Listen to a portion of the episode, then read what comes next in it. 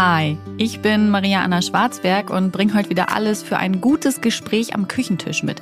Hier bei Vollkommen Unperfekt, dem Achtsamkeitspodcast mit Blumen, Pralinen und Wein, aber ohne Geschwurbel und Kitsch.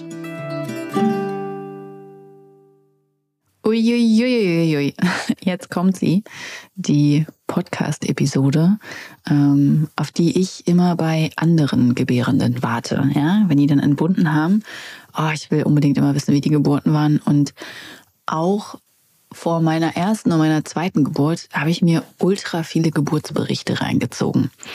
Mir hat das sehr geholfen und ich kann es sehr weiterempfehlen. Vor allem kann ich empfehlen, Geburtsberichte in alle Richtungen zu lesen. Also nicht nur die super wohlwollenden, ich habe so friedlich, entspannt, schmerzfrei Wellen veratmet Geburtsberichte, sondern auch die normalen Geburtsberichte, Bauchgeburtsberichte, Geburten, bei denen Interventionen notwendig waren, bei denen auch mal was schiefgegangen ist.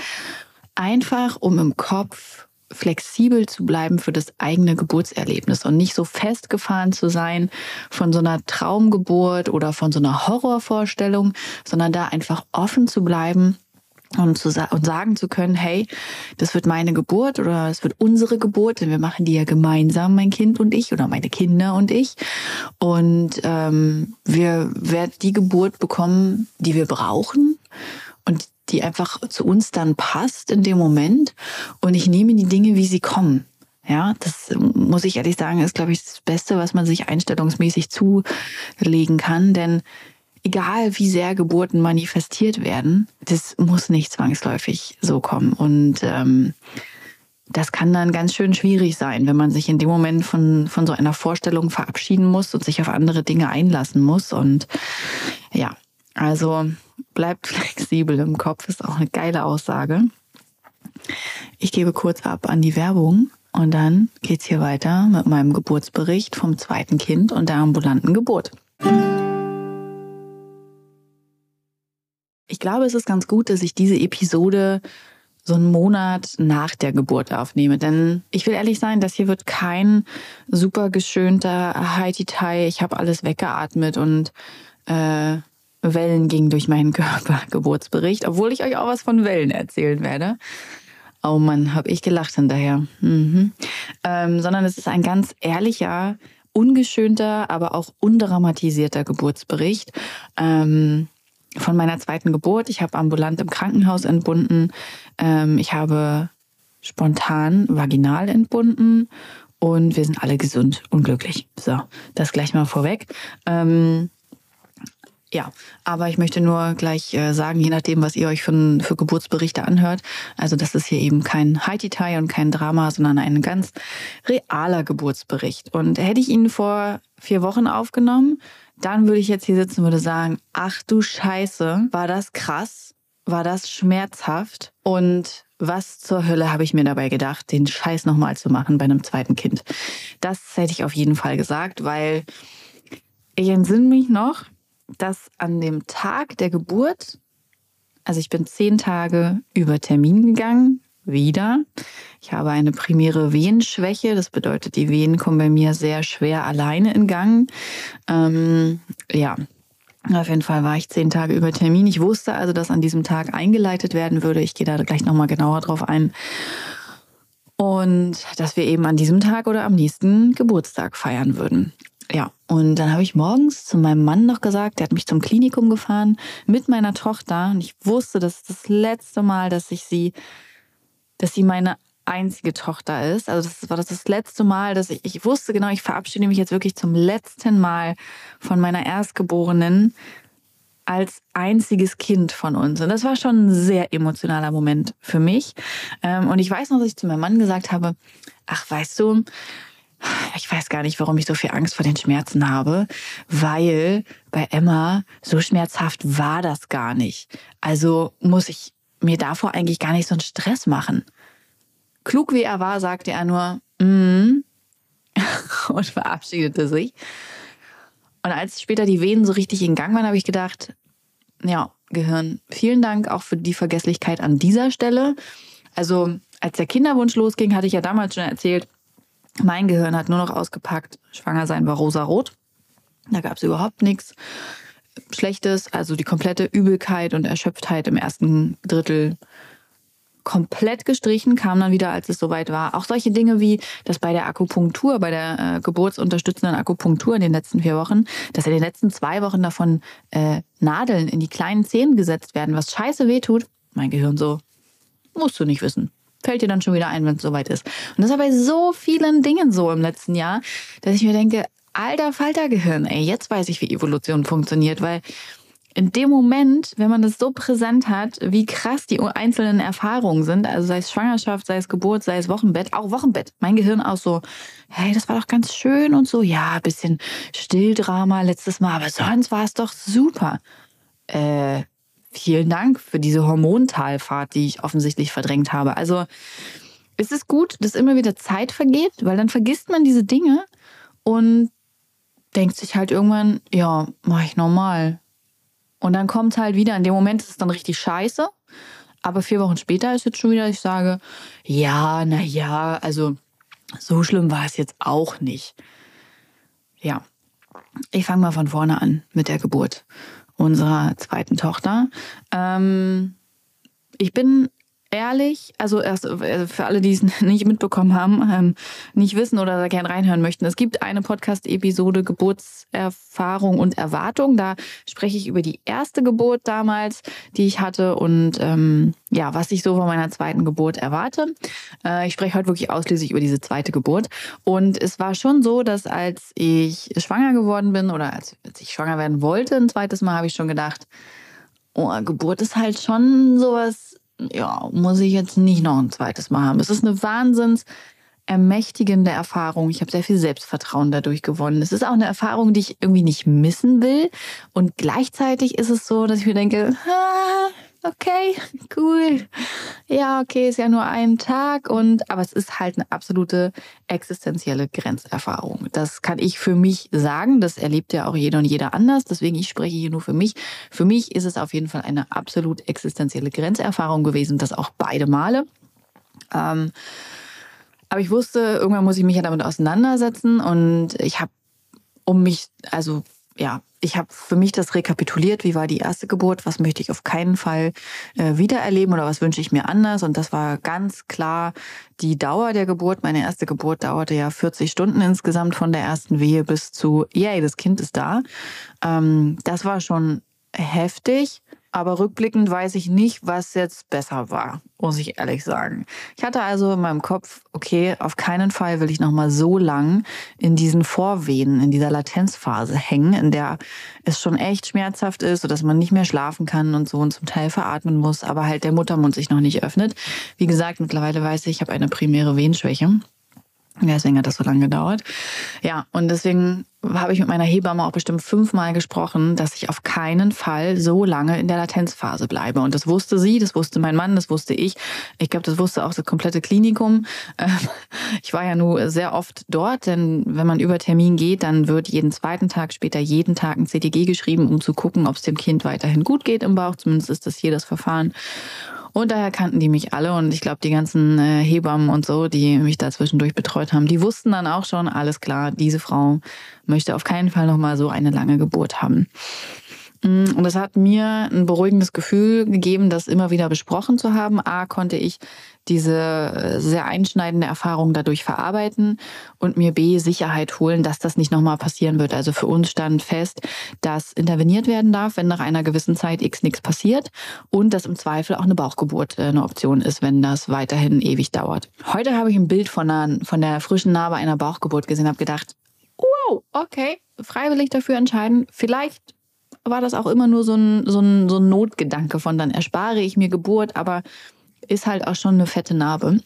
Und damit möchte ich niemandem ähm, seine oder ihre Entscheidung absprechen. Das ist so individuell. Und ich habe wirklich im Vorfeld mehrfach darüber nachgedacht, ob ich mir einen geplanten, eine geplante Bauchgeburt ähm, hole. Weil ich wirklich äh, Angst hatte vor der Geburt, vor der zweiten und vor dieser Länge der Geburt vor allem. Vor den Schmerzen offensichtlich nicht mehr. Die hatte mein Gehirn schon ausradiert. Ich habe mich dagegen entschieden, weil ich der zweiten Geburt die Chance geben wollte, ähm, einen anderen Eindruck zu hinterlassen, vielleicht auch die erste Geburt so ein bisschen zu heilen und auch ähm, irgendwie gedacht habe, ich möchte mich nicht für meine Angst entscheiden. Es sei denn, sie ist natürlich so groß, dass nichts anderes in Frage kommt. Ähm, ja, und deswegen habe ich mich gegen einen geplanten Kaiserschnitt, eine geplante Bauchgeburt entschieden und für die spontane Entbindung. Und ich habe auch schon drei Wochen vorher äh, Magdeburg nicht mehr verlassen, obwohl ich natürlich eigentlich hätte wissen können, auch dieses Kind zehn Tage über Termin. It's a dream. It's a dream. Uh, absolutely dream. Denn jede und jeder Gebärende, der so weit über Termin gegangen ist, weiß, diese letzten zehn Tage sind ungefähr zehn Monate lang. Es zieht sich, ähm, ich habe es diesmal wesentlich besser weggesteckt als letztes Mal, aber trotzdem, es hat sich echt gezogen. Und das hat mein Gehirn auch unterschlagen, wie anstrengend so die letzten ein, zwei Monate Schwangerschaft sind. Es ist wirklich, äh, wirklich nicht ohne, schon gar nicht in diesem heißen Sommer, den wir hatten. Ja, Geburt also so ein bisschen vorbesprochen und geplant. Ich habe ehrlicherweise keinen Plan aufgestellt im Sinne von, ich stelle mir vor, wie die Eröffnungswehen einsetzen und was dann passiert und was ich möchte. Ich habe äh, gesagt, wenn möglich, habe ich Bock ins Wasser zu gehen. Ob ich da entbinde, weiß ich nicht, aber ich bin Entspannungsmensch bei Wasser. Ich würde gerne ins Wasser. Und ich nehme auf jeden Fall diesmal Musik mit, weil auch Musik etwas ist, was mich ungemein entspannt. Das war so das, was ich vorbereitet habe. Eben auch euch jetzt nochmal. Keine lange Geburt, habe ich gesagt. Und ähm, ja, soweit habe ich mich dann okay gefühlt. Ich habe aber auch wirklich gemerkt, wie die Nervosität gestiegen ist, ne? je näher der Geburtstermin rückte und je weiter wir über Termin gingen, weil ich halt nicht wieder zehn Tage drüber gehen wollte und ich wollte auch nicht, dass eingeleitet wird. Also bei Emma damals wurde nicht eingeleitet, dieses Mal wurde dann eingeleitet. Es gibt hier im Klinikum die Möglichkeit, ähm, dass man am neunten Tag einen Venencocktail trinkt mit Rizinusöl und so, aber da hatte ich keinen Bock drauf, weil ich mir irgendwie dachte, ja, ist jetzt nicht so mein Traum. Äh, irgendwie mit Durchfall und kotzend äh, in die Geburt zu gehen und völlig geschwächt zu sein. Da habe ich gar keinen Bock drauf. Das habe ich abgelehnt rückblickend denke ich mir, vielleicht wäre das gar nicht so doof gewesen. Sondern ich habe mir äh, habe mich dafür entschieden, dass ein Prostaglandinfaden gelegt wird. Prostaglandin ist das Hormon, was den Muttermund stimuliert, damit der weich wird und sich öffnet. Und ich fand, äh, fand die Vorstellung davon ganz okay. Ehrlicherweise wurde ich für meinen Geschmack zu wenig über die Nebenwirkungen aufgeklärt, denn dass ein Venensturm entstehen kann, also sehr starke Venen in sehr kurzen Abständen, das wusste ich nicht. Keine Sorge, das fand ich dann später heraus. Es war an dem Tag ähm, echt alles ganz gut. Ich war recht ausgeschlafen, wir haben noch gefrühstückt. Ich äh, wurde von meinem Mann und meiner Tochter ins Klinikum gebracht. Da wurde dann erstmal CTG geschrieben und untersucht und dann wurde dieser Prostaglandinfaden gelegt. Ich habe dann ein Zimmer bekommen, da habe ich noch mal was gegessen, da habe ich tatsächlich noch mal geschlafen, weil ich ja wusste, das kann alles lang werden und ich wollte auf keinen Fall wieder so übermüdet sein wie von der ersten Geburt, in der ich halt zwei Nächte nicht geschlafen hatte. Ich hatte keine Kraft nach der Geburt für nichts und das wollte ich halt nicht. Ich habe dann schon beim Einschlafen mittags gemerkt, hm, jetzt fängt das hier so langsam an, aber ich hatte halt auch vorher ganz, ganz oft Vorwehen, die sich dann wieder im Nix verlaufen haben. Ja, so deswegen habe ich da erstmal nicht zu viel drauf gegeben. Und nach dem Mittagsschlaf habe ich dann schon gemerkt, uh, alles klar, jetzt bewegt sich hier ganz schön was. Und bin dann zum CTG schreiben und ähm, der Wehenschreiber ist auch aktiv geworden, hat aufgezeichnet, alle zwei bis drei Minuten sehr regelmäßig wehen. Die ließen sich gut aushalten, gut veratmen. Ich war wahnsinnig guter Dinge, unglaublich guter Laune, weil ich wusste, so oder so, jetzt geht Geburt los. Ich fühle mich vorbereitet und ähm, ja, ich bin dann spazieren gegangen im Klinikumspark das war total schön, weil es ja eine Spätsommergeburt war und ähm, die Rosen haben geblüht. Äh, in Anbetracht des Namens unserer zweiten Tochter Rosa war das natürlich dann irgendwie nochmal so ein schöner Moment. Und ich habe da meine Runden im Park gedreht und gemerkt, die Wehen werden stärker. Ich kann sie gut veratmen. Ich habe Musik gehört dabei und habe mich wirklich sehr gut gefühlt und habe dann gedacht, okay, vielleicht probiere ich das doch mal mit diesen Wellen. Mir gar nicht, mich gar nicht so sehr auf diese Wehen zu fokussieren, sondern auf das Endprodukt, das Baby, was da rauskommt. Und ich stelle mir jetzt, ich stelle mir das jetzt einfach vor. Hier geht's eine Welle durch meinen Körper, die schadet mir nicht, ähm, die öffnet meinen Muttermund und bringt mich meinem Baby näher. Und das habe ich dann angefangen, mir aufzusagen und dachte, okay, wer weiß, und ähm, ja, bin da irgendwie mit so einem fetten Grinsen durch den Park gegangen, habe noch mit meiner Mutter telefoniert. Die war auch so, okay, du hast, hast alle zwei Minuten Wehen, stell dich ins Klinikum. Ich so, nein, ich gehe spazieren, ich will, dass das hier in Bewegung kommt. Ich weiß noch, beim letzten Mal ähm, ist das durch das Spazieren dann so angeregt worden und ich will nicht, dass das lang dauert. Mhm. Also Ich zähle Geburt äh, ab. Die Wehen sind wirklich schmerzhaft und sie bewegen den Muttermund. Das davor ist für mich halt eben Latenzphase, vor Wehen aushaltbar. Ich spazierte im Park, ja, also ähm, das war alles okay. Deswegen zähle ich das nicht so wirklich rein. Und ich glaube, mein Mann kam dann 1540 oder so ins Klinikum. Meine Beleghebamme war auch schon gerufen worden. Und ich bin dann mit meinem Mann zurück in den Kreissaal. Meine Hebamme war schon da, ich habe mich total gefreut, sie zu sehen. Und ähm, ja, dann habe ich auch gesagt, ich bin total guter Dinge und äh, das wird gut werden. Und sie war auch so, ja, natürlich, heute feiern wir Geburtstag und dann sind wir im Kreissaal. Und dann hat sie erstmal CTG geschrieben, dafür musste ich mich hinlegen und da habe ich gedacht, uha, jetzt hauen die Wehen aber ganz schön rein. Ich lag auch auf der rechten Seite und auf der Seite lag auch Rosa und dadurch hat ihr Kopf natürlich verstärkt auf den Muttermund gedrückt und das hat echt ganz schön da hatte ich schon so ein bisschen Schwierigkeiten, mir noch vorzustellen, dass das Wellen sind, die durch meinen Körper gehen und die mir nicht schaden. Das hat schon ganz schön geschmerzt. Ähm, CDG war super, dann hat sie mich untersucht und meinte, ja, Gebärmutterhals steht noch, Muttermund noch nicht passierbar. Und ich so, okay, kein Problem, ich, ich laufe weiter. Solange ich laufe, habe ich gute Laune, solange bewegt sich was. Und ähm, ja, dann bin ich nochmal auf mein Zimmer mit meinem Mann und äh, bin nochmal rumgelaufen und da ist das dann auf einen Schlag gekippt. Mm, ich glaube, das war so 16.30, 17 Uhr. Ich tippe eher auf 17 Uhr. Ja, gegen 17 Uhr ist das komplett gekippt, weil ich plötzlich Wehen im Minutentakt hatte. Und ich ehrlicherweise, also ein paar Wehen war es noch okay und dann waren das sowas von keine Wellen mehr und es war echt krass. Also es kam halt jedes Mal eine Wehe und dann habe ich dreimal Luft geholt und dann kam die nächste. Und ich ähm, habe richtig Schiss auch bekommen, weil ich dachte, fuck, was ist das denn? Das kannte ich halt von meiner ersten Geburt gar nicht. Und mein Gedanke war eben, ich weiß nicht, wie lange ich das aushalte. Also ich halte auf keinen Fall zwölf Stunden hier im Minutentakt die Venen aus, die ja auch noch stärker werden. Das wusste ich ja, ich bin ja Zweitgebärende gewesen. Und dann habe ich versucht mit Atmung und Entspannung und ähm, ich habe aber gemerkt, meine Stimmung kippt weg. Also da war nichts mehr mit Euphorie und da war auch nichts mehr mit, ich laufe und atme. Also ich bin gelaufen und ich habe auch geatmet, aber ich habe nur gedacht, ach du Scheiße. Und ähm, bin dann auch in den Kreissaal zurück und äh, bin zu meiner Hebamme und habe auch gesagt, ich möchte jetzt gehört werden. Darüber haben wir beide hinterher herzhaft gelacht. Und sie hat dann gesagt, natürlich höre ich dich, ich bin hier, ich bin für dich da. Und dann habe ich gesagt, so, also ich habe da im Vorfeld ja öfter drüber nachgedacht. Ähm, wie sieht's aus mit Bauchgeburt? Ich habe also, ich weiß von ganz vielen Frauen, dass das so ein Ding ist, was so bei 10 Zentimeter Muttermund gegen Ende kommt, ne? Dass sie dann echt sagen so, ich will sterben, ich will nach Hause gehen, ich habe keinen Bock mehr, äh, ich nehme jetzt die PDA oder ich möchte jetzt die Bauchgeburt, was dann natürlich alles nicht mehr geht.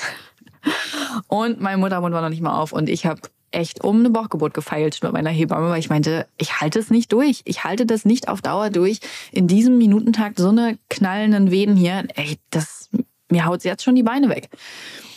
Und ähm, dann hat sie gesagt, okay, ähm, ich höre dich und wir machen alles, was wir können. Wir können auch erstmal eine PDA in Betracht ziehen, aber tu mir einen Gefallen, geh nochmal duschen, warme, warmes Wasser, ja, stell dich da drunter, versuch's nochmal eine Stunde. Ähm, also von 17 bis 18 Uhr bin ich alleine schon äh, rumgegeistert und habe in meinem Kopf überlegt, wie, wie ich ihr die Bauchgeburt äh, eingeredet bekomme und äh, habe versucht, das auszuhalten. Dann war ich, wie gesagt, im im Kreißsaal nochmal 18 Uhr und sie hat nochmal gesagt, okay, komm bis 19 Uhr, das schaffen wir. Und wenn es dann weiterhin nicht aushaltbar ist, dann schauen wir weiter, was wir an medikamentösen Sachen machen können, an Schmerzmitteln und so weiter und so fort. Ich so, hm, okay, bin ich zurück in mein Zimmer, habe mich unter die scheiß Dusche gestellt und mit diesem warmen Wasser habe ich gedacht, so, das, ich habe auch nicht mehr geredet, mein Mann stand dabei und äh, er hat erst gedacht, dass es ganz entspannend ist, weil ich so still bin. Und irgendwann hat er gemerkt, nein, es ist genau das Gegenteil. Es ist noch krasser. Und wir sind äh, 1840 sind wir in den Kreissaal zurück. Und ich habe gesagt, auf keinen Fall, ich halte es nicht durch. Ich möchte jetzt, dass etwas passiert. Ich habe die Oberärztin angeschrien, dass sie den Prostaglandinfaden ziehen soll. Das hat sie dann auch gemacht. Ähm, da war gerade der Gebärmutterhals äh, komplett verstrichen, also da ging es eigentlich erst so richtig los. Und an dieser Stelle, also ich glaube auch, dass es tolle Geburten mit Prostaglandinfaden gibt. Der wird eben um den Muttermund gelegt, um den anzuregen. Ne? Ähm, ich hatte das nicht. Also für mich war es, äh, war es eine echt üble Erfahrung und ich würde mir diesen Scheißfaden nicht nochmal legen lassen. Der war raus und äh, das war dann gut. Meine Hebamme kam auch und ähm, die Venenabstände wurden aber nicht mehr kürzer, so weil mein Körper dann einfach so angeregt war und so auf Geburtsmodus war mm, und dann auch die primäre Venenschwäche nicht mehr gegriffen hat, ne? also die normalerweise bei mir eben ist, sondern da war mein Körper dann im Geburtsmodus und ich entsinne mich, bei Emma, glaube ich, drei oder vier Stunden hat es gedauert von Muttermund äh, fingerbreit passierbar zu zehn Zentimeter. Das ist für eine Erstgebärende unglaublich schnell gewesen. Im Schnitt sind es eigentlich pro Zentimeter Muttermund eine Stunde. Und ähm, ja, dementsprechend schnell ging es dann weiter, weil mein Körper einfach schon komplett drin war. Wir haben dann nochmal CTG auf der Seite geschrieben. Dabei habe ich meine Hebamme dann angeschrien. Oh Gott, das ist auch so unangenehm, ne? Ich wollte eigentlich, äh, sowas wollte ich eigentlich nicht tun, aber das, ich hatte einfach solche krassen Schmerzen in so kurzen Abständen und wusste, dass ich die nicht lange aushalten kann oder hatte zumindest das Gefühl, dass ich das nicht lange aushalten kann und wusste, okay, wir müssen jetzt hier echt Tempo reinbringen und wir müssen jetzt hier Lösungsmöglichkeiten reinbringen. Und ähm, bei der ersten Geburt hatte ich auch noch viel mehr Hemmschwellen, was sowas anging. Da hätte ich auf keinen Fall rumgebrüllt. Also da habe ich meine Hebamme nicht angeschrien und die Oberärztin auch nicht. Aber dieses Mal durch diese Heftigkeit und Schnelligkeit der Wehen war mir das ziemlich egal. Und so ging das auch die ganze Geburt weiter. Bei der ersten Geburt habe ich auch noch gedacht, oh nein, was ist, wenn ich jetzt irgendwie auf den Tisch puller oder wenn mir hier irgendwie Stuhl abgeht oder so.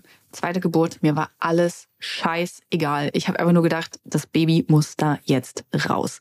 Und ähm, ja, da hat sie dann nochmal um 18.50 Uhr oder so nach dem Muttermund getastet. Fingerarbeit passierbar. Dann lag ich da auf der Seite, 20 Minuten ähm, weil ich ein Meptid wiederbekommen habe. Bei der ersten Geburt habe ich auch ein Schmerzmittel bekommen, ein Meptid. Und das äh, habe ich damals sehr gut vertragen und danach habe ich diesmal gebrüllt. Ähm, und meine Hebamme hat gesagt, komm, erst gibt es ein Meptid, wenn das nicht reicht, dann hau ich dir die PDA hinterher, aber ich würde es gern versuchen. Vertrau mir, vertrau meinen Geburtserfahrungen, vertrau mir, dass ich deinen Körper kenne, vertrau mir, dass das eine gute Geburt wird. Und das hat mich total abgeholt und total wach gemacht und hat bei mir diesen Schalter umgelegt. Ja, Mann, natürlich, warum hast du deine Beleghebamme? Die kennt dich, die hat so viele Geburten schon gemacht. Komm, Maria, vertrau ihr, deswegen bist du doch mit ihr hier. Und das hat dann wirklich viel gemacht. Außerdem lief ja auch das Meptid durch und das fühlt sich halt an wie vier Gläser Sekt.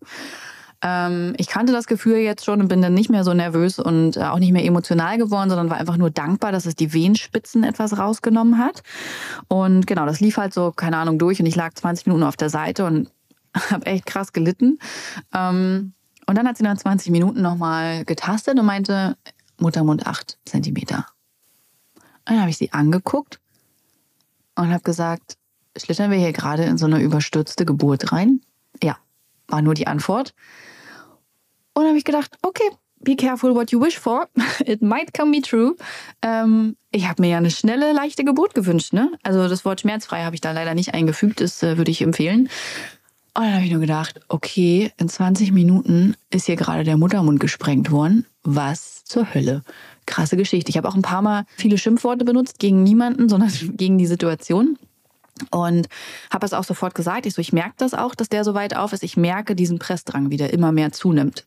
Und es war einfach total heftig, weil quasi mit zwei Venen immer ein Zentimeter Muttermund geöffnet wurde. Und ich war natürlich dann ganz schnell vollständig eröffnet. Es ging dann auch alles super schnell und die Hebamme hat auch noch gesagt, es wäre schon gut, wenn es jetzt noch eine Stunde dauert, weil das Meptid geht ja auch aufs Kind über. Und ähm, ja, genauso war es dann auch tatsächlich. Also ich glaube, es hat 25 Minuten gedauert, bis der Muttermund vollständig eröffnet war. Und es hat insgesamt von der Muttermund fängt an zu arbeiten, bis das Kind ist da eine Stunde 20 gedauert. Ähm, wenn ich so zähle ab, okay, die Venen haben mich echt umgehauen, dann waren es eine drei Stunden Geburt. Und es war einfach nur ultra krass. Ich war total dankbar, als, also als sie schon gesagt hat, acht Zentimeter, da habe ich innerlich schon gefeiert, weil ich wusste, okay, das Schlimmste ist vorbei ich wusste halt, okay, jetzt sind wir ganz schnell bei 10 und ich wusste, wenn die Presswehen einsetzen, dass das leichter wird, weil man mitmachen kann. Ich kann mitmachen, ich kann mitpressen. Ähm, ich kann nicht sagen, dass das geil ist, da einen Kopf irgendwie durchzupressen, aber ich kann etwas tun und ich kann mitbestimmen und das fand ich sehr, sehr gut und das ging auch zügig dann wirklich. Also mein Körper hat sich eben tatsächlich erinnert, wie Gebären geht und meine Hebamme hatte das auch im Vorfeld schon mal gesagt, dass sie sich schon so ein bisschen Gedanken macht, dass das bei mir sehr schnell gehen könnte, weil eben der relevante Teil, die Muttermundsarbeit bei der ersten Geburt auch extrem schnell ging für eine Erstgebärende. Und ähm, ja, ich habe das irgendwie offensichtlich nicht so wahrgenommen und nicht auf dem Schirm gehabt, weil dass ich da in einer Stunde 20 mein Kind auf die Welt bringe, die Vorstellung gab es bei mir gar nicht. Und ähm, die Presswehen waren okay. Also die sind natürlich heftig, aber es war okay. Ich war halt auch im Kopf dann wieder wirklich in, in meinem äh, positiven, euphorischen Zustand, weil ich wusste, ich muss diese Heftigkeit und diese Kürze in den Wehenabständen nicht mehr lang aushalten. Und es war mir, wie gesagt, alles egal. Es war mir total egal, ob da irgendwas ange äh, abgeht an, an Körperflüssigkeiten. Äh, bei der ersten Geburt hatte ich mich bewusst für einen Einlauf entschieden, um dieses äh, Risiko quasi auszuschließen. Und ähm, beim zweiten Mal, mir war einfach alles so egal. Ich habe nur gedacht, okay, raus, raus, wir müssen uns bewegen. Rosa muss auf die Welt kommen. Ähm, ich will das schaffen und ich will das, will das auch gut über die Bühne bringen und nicht total durchhängen. Und ich muss sagen, ich fand den Kopf diesmal, also ich fand die Wehen diesmal schmerzhafter aufgrund der kurzen Abstände. Ich fand den Kopf echt schlimmer als beim letzten Mal, obwohl die beiden gleich groß waren. Und ich weiß nur, dass ich letztes Mal die Schultern fast gar nicht gemerkt habe und nur dachte, ja, okay, da ist gerade der Körper durchgerutscht. Die habe ich diesmal schon ganz schön doll gemerkt. Ähm, und auch die Nachwehen waren stärker. Aber insgesamt war es halt sehr viel kürzer. Und bei der ersten Geburt hatte ich auch den Kopf meiner Tochter angefasst. Ja, da konnte ich mir selber zwischen die Beine fassen und den Kopf anfassen. Das war so ein cooles Gefühl, hat mir so viel Power gegeben. Und mein Hebamme meinte auch, möchtest du wieder den Kopf? Nein, nein, keine Zeit. Die Wehen kamen halt so krachermäßig schnell. Ich hatte keine Zeit dafür. Ähm, und das Fiese war wirklich dann gegen Ende. Der Kopf war da und dann war vier Minuten Wehenstillstand. dann, wo, da, wo ich die Wehe brauchte, die letzte wichtige Wehe, ja, da ist nichts passiert und wir alle waren so vier Minuten total still und dann kam die Wehe endlich. Ähm, ich habe wieder in Seitlage entbunden ich bin nie in die Badewanne gegangen. Also hätte ich halt auch einfach nicht geschafft. Nicht, ich werde nicht gewusst, wann. Mm, genau, ich habe wieder ein Seitlager entbunden auf der linken Seite. Das war wieder sehr angenehm. Äh, mein, Mann, mein Mann hat wieder als Beinhalter fungiert und hat das sehr gut gemacht. Er hat dieses Mal auch echt erheblich mehr blaue Flecken davon getragen als beim letzten Mal, weil ich mich einfach an ihm komplett festgehalten habe. Und ähm, was ich diesmal geschafft habe, das fand ich schön war die Plazenta anzugucken. Das habe ich beim letzten Mal irgendwie ist das so durchgerutscht und diesmal konnte ich das. Das war sehr schön, aber ich gehe noch mal einen Schritt zurück. Also das Baby war auf der Welt und was für mich ganz, ganz, ganz, ganz toll war, ich konnte mich alleine aufrichten und ich konnte alleine mein Baby auf den Arm nehmen. Ich war wach, ich war ausgeruht. Klar, mein Körper war mit Adrenalin geflutet, aber ich habe halt gemerkt, das ist ein völlig anderes Geburtserlebnis. Das hat andere Tücken gehabt, aber ähm, ich war eben erholt an sich. So. Und konnte dann ganz allein ähm, mich aufsetzen und habe auch gesagt, so, oh mein Gott, endlich bist du da. Ich habe mich so auf dich gefreut. Habe sie mir auf die Brust äh, gelegt und hat meine Hebamme erstmal gesagt, na, nicht ganz so weit, so lang ist die Nabelschnur nicht. Die war sehr dick, aber sehr kurz. Und dann haben wir die Nabelschnur auspulsieren lassen. Ich konnte sie auf der Brust bei mir behalten. Ich werde wie bei meiner ersten Tochter das nicht vergessen, wie sie dort lag, wie sie mich angeschaut hat, diese ersten innigen Momente. Es ist wieder unglaublich berührend gewesen und wunder, wunder, wunderschön. Es ist wirklich auch wieder so, in dem einen Moment bist du noch die Tigerin, also ich war sie auf jeden Fall. Ich hätte nicht mit mir im Kreissaal sein wollen. Und im nächsten Moment ähm, pures Glück, Stille. Ich fand, wie gesagt, die Nachwehen etwas stärker. Ähm, aber auch die Nachgeburt war in einer Wehe dann da. Ähm, das Baby lag auch boah, ewig erstmal bei mir auf der Brust. Es hat getrunken. Also da wurde überhaupt kein Hack mehr gemacht mit, wir müssen jetzt messen und wiegen. Nicht, dass das Kind quasi in den ein, zwei Stunden wächst und äh, zunimmt. Ähm, das war total schön. Wir hatten eine ganz innige Zeit und es wurde dann nach Geburtsverletzungen geguckt. Ich hatte wieder das Glück, äh, zum zweiten Mal keine Geburtsverletzungen zu haben. Und ähm, ja, so haben wir da gekuschelt. Was ist denn dann passiert? Ich glaube, die Kinderärztin kam dann und äh, hat das Baby natürlich untersucht. Genau, die Plazenta wurde noch geboren. Die wird dann ja auch überprüft, ob die vollständig ist, ne? Mit nichts in der Gebärmutter verbleibt. Und ich wurde noch gewaschen. Wir haben ganz viel gekuschelt. Ich habe keine Ahnung, was passiert ist. Meine Hebamme hat auf jeden Fall kurz nach der Geburt irgendwann gesagt, wow, hier ist gerade ein ICE durchgerast. Und ich habe nur genickt und da war so, was zur Hölle ist hier passiert? Ich weiß, ich habe sehr oft heute was zur Hölle gesagt, aber so hat es sich angefühlt. Und ähm, daraufhin hat meine Hebamme eben auch gesagt, ja, zweite Geburten sind schneller, sowieso. Der Körper weiß schon, was passiert und was er tun muss. Und ähm, sie hat gesagt, es ist eben so, meine erste Geburt war eben für eine Erstgebärende dann auch recht flott, nachdem es erstmal losging.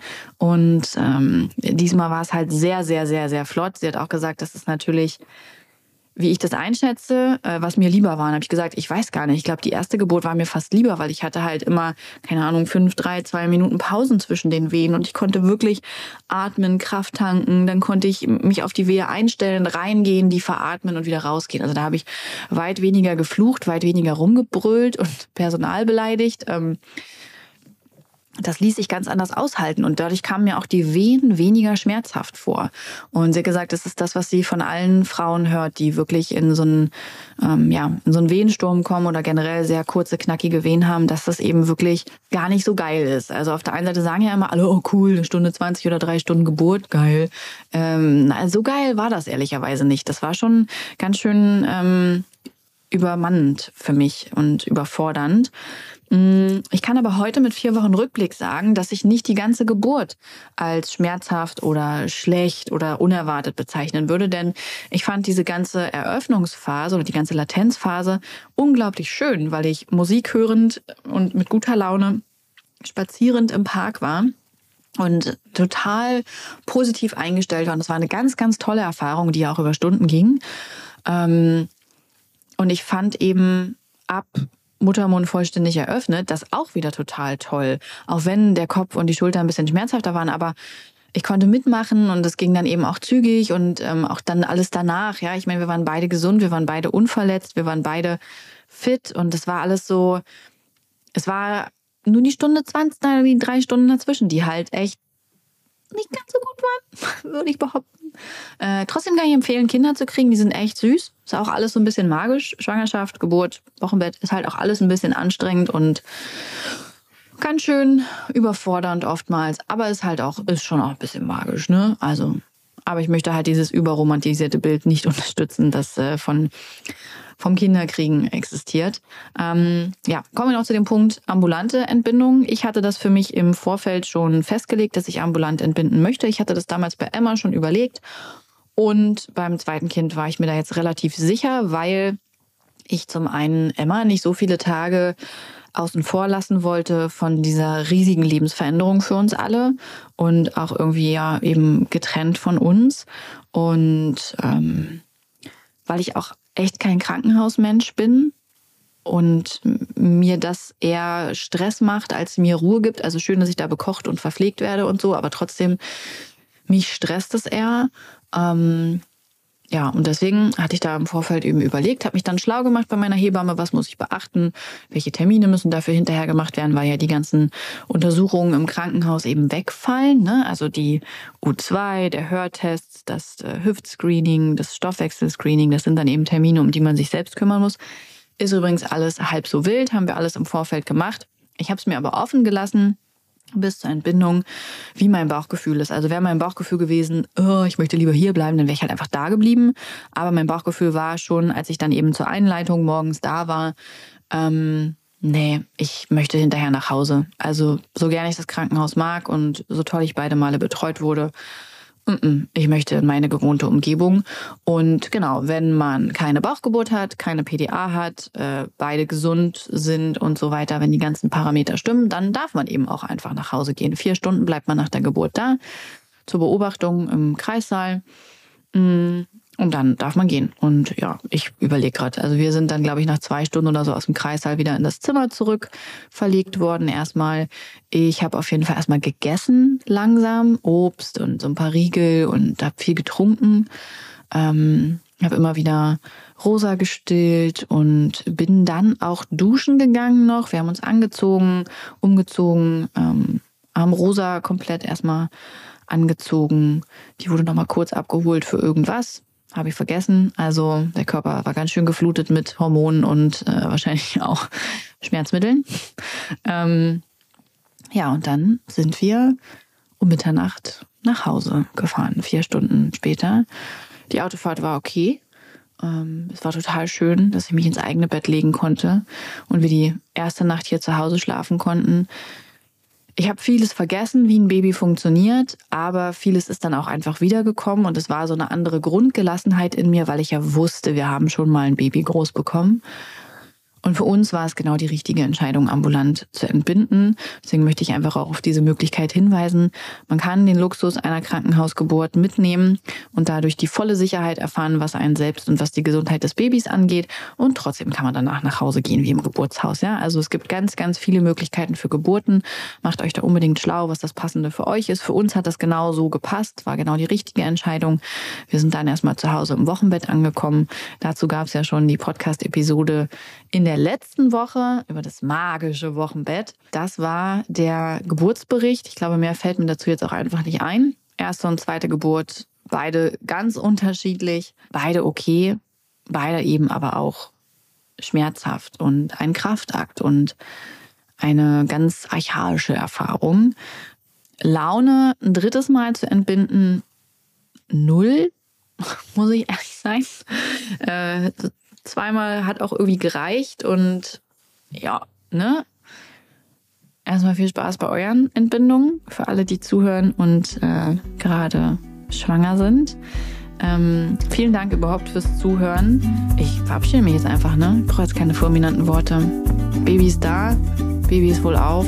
Habt einen schönen Tag oder Abend. Dieser Podcast wird produziert von Podstars bei OMR.